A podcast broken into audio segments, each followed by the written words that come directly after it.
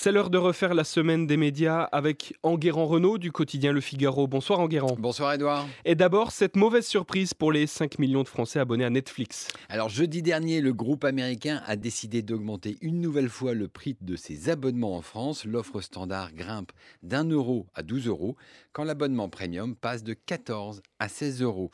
Depuis le lancement de Netflix en France en 2014, c'est la troisième augmentation de prix au total les prix ont augmenté d'un tiers en 5 ans, beaucoup plus vite que l'inflation. Est-ce que ça veut dire que les gens vont se désabonner? Alors dans un premier temps, pas du tout. Quand on a Netflix à la maison, c'est bien difficile de stopper l'abonnement à moins de vouloir affronter le courroux des adolescents accros à leur série. Et puis, les Français ont pris goût aux abonnements payants. Ils sont abonnés à Spotify pour la musique, Netflix pour les séries.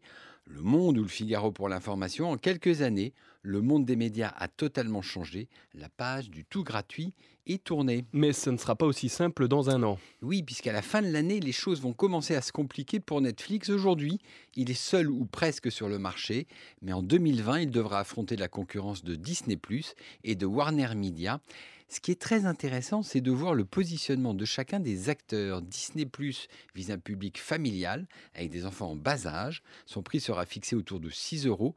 Quand Warner Media, qui inclura les séries de HBO, qui est producteur de Game of Thrones, hein, vise un public plus pointu, capable de débourser 17 euros par mois pour avoir le meilleur des séries. Eh bien, Netflix se retrouve coincé entre les deux. Il a donc opté pour un prix entre les deux. Autre sujet en guérant, RTL qui continue ses changements. Cette semaine, on a appris qu'Elisabeth Martichoux abandonne son interview politique du matin. Ça fait trois ans qu'Elisabeth Martichoux mène l'interview politique de 7h45 dans la matinale d'Yves Calvi. Écoutez-la. Un petit mot sur la vie de votre parti. Marion Maréchal Le Pen laisse entendre qu'elle va revenir. En tout cas, dans le débat, euh, c'est déjà le cas. Comment voyez-vous euh, cette nouvelle rivalité euh, familiale entre Marine Le Pen et sa nièce Non, il n'y a absolument pas de. Si vous voulez, le, cette euh, pseudo-rivalité qui dans Alors, la saison prochaine, elle sera remplacée par Alba Ventura, qui est chroniqueuse politique. Elisabeth Martichoux devrait d'ailleurs reprendre le poste d'Alba Ventura. Ce qui se passe à RTL symbolise la fin d'une période. Deux ans après le rachat par M6, RTL a déménagé à Neuilly en face des locaux de M6. Son patron, Christopher Baldelli, a été brusquement remercié et Marc-Olivier Fogel a annoncé son départ pour BFM TV amenant dans ses valises l'inoxydable Alain Duhamel. RTL tourne petit à petit la page. Dans le monde de la radio, il n'y a pas que chez RTL que ça bouge. Radio France a vécu une journée de grève cette semaine. À l'appel de l'intersyndicale, les salariés des sept stations et des formations musicales de la Maison Ronde se sont mis en grève le 18 juin, une grève très suivie.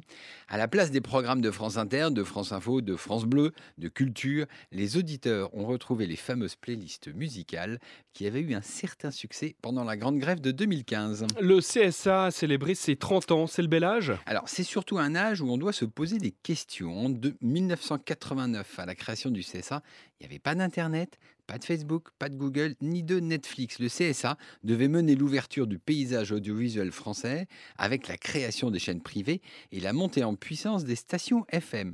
Mais aujourd'hui, il doit faire face à des défis immenses. Il doit réguler tous les acteurs, à la fois traditionnels et numériques, lutter contre les propos haineux sur les réseaux sociaux et obliger Netflix à financer la création culturelle française. N'est-ce donc pas le moment pour changer?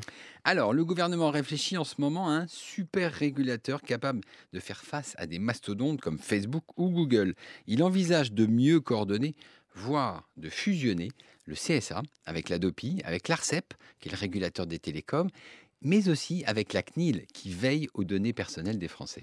On termine avec euh, la femme de la semaine. Elle s'appelle Frédéric Bredin. C'est la patronne du CNC. Oui, à la tête du Centre national du cinéma depuis juin 2013, la patronne du CNC est candidate à sa propre succession, mais c'est pas joué.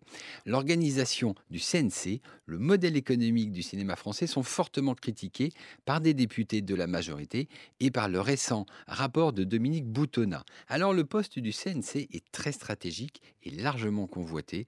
On attend la nomination par l'Élysée ça sera très politique. Merci Enguerrand Renault pour la semaine des médias en partenariat avec le quotidien Le Figaro. C'est à retrouver sur franceinfo.fr. Merci.